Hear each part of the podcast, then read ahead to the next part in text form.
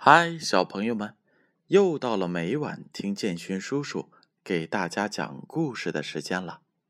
今晚建勋叔叔要给大家读《中外民间故事》这本书。这本书是由北京出版集团公司、北京教育出版社出品的，主编是金波。今晚建勋叔叔要给大家讲的故事名字叫做。朱元璋吟诗骂秀才。朱元璋做了皇帝以后，一直对文人墨客十分苛刻，常常无事生非，在文人的文章、奏折或表札内挑毛病。他常常鸡蛋里挑骨头，文人们稍不留神，犯了忌讳。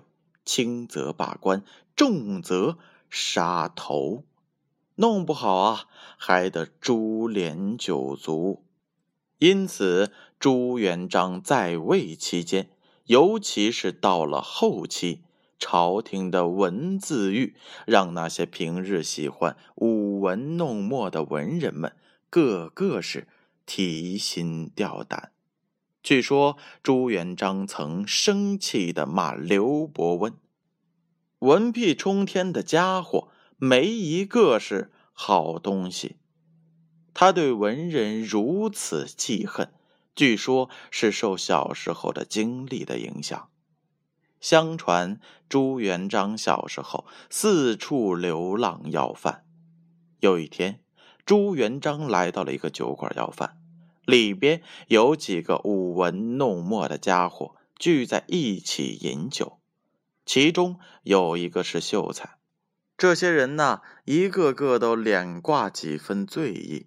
见酒馆门口来了个小要饭的，其中一个想卖弄文采，趁机拿朱元璋开心，便提议道：“呃，兄弟们。”我们下面行酒令，嗯就围绕着门口这个要饭的小孩子，每个人作诗一首。哎，做不出来的罚酒三杯，如何啊？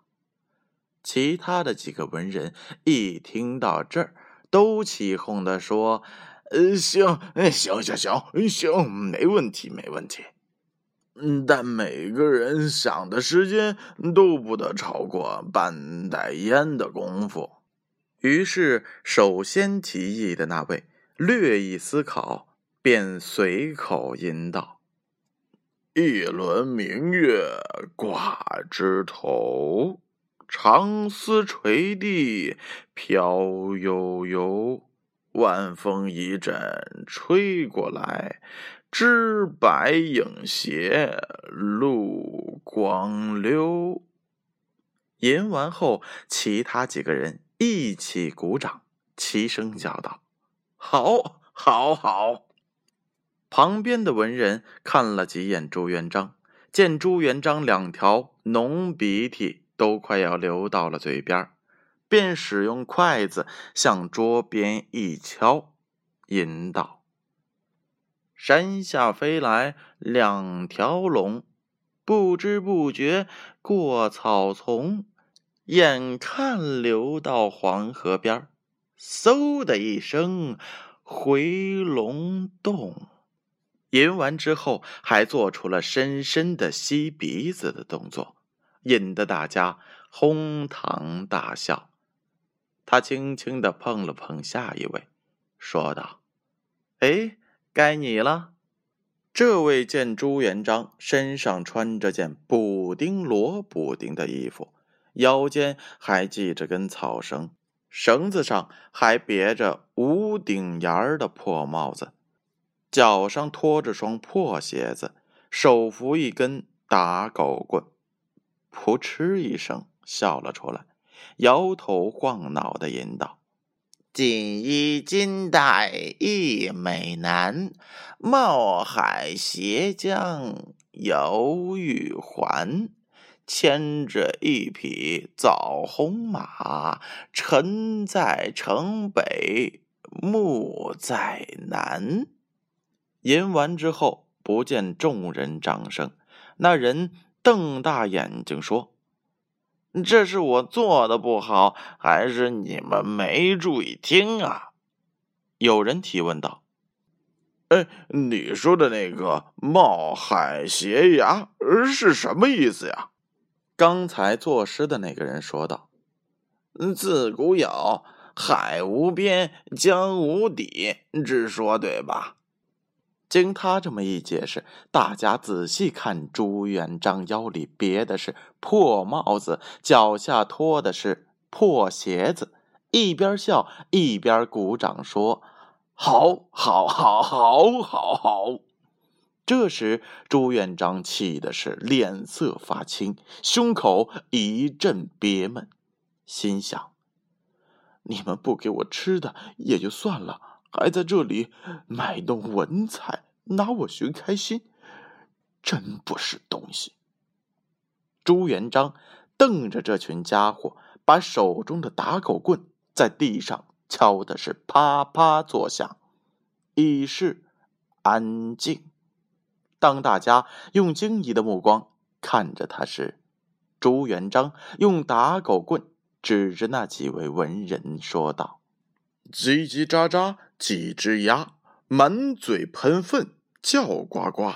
今日暂别寻开心，明早个个烂嘴巴。”朱元璋吟完。呸的一声，吐了一口痰，愤愤地说：“有朝一日我得天下，首先要你们这些酸溜溜的家伙好看。”说完，掉头就走了。几个文人一个个张口结舌，没想到这个小要饭的随口吟的诗，就把他们给骂了。酒馆里还有人在鼓掌。后来，朱元璋当了皇帝，专找文人的毛病，抓着过错就砍就杀，制造了一起起震惊朝野的文字狱。所以当时很多文人墨客根本不敢吟诗作对。看来小时候受到的侮辱，朱元璋是无法释怀的，其后遗症。真是害人不浅呐！好了，小朋友们，故事讲完了，你们能从故事当中得到什么样的启示呢？朱元璋小时候受到文人的侮辱，当了皇帝后就制造了不少恐怖的文字狱。我们既不要学那些文人们随便嘲笑别人，也不要学朱元璋那样记仇。报复，而应该把别人对自己的嘲笑当成学习的动力，好吗？那接下来，小朋友乖乖的盖上被子睡觉吧，让我们明晚再见。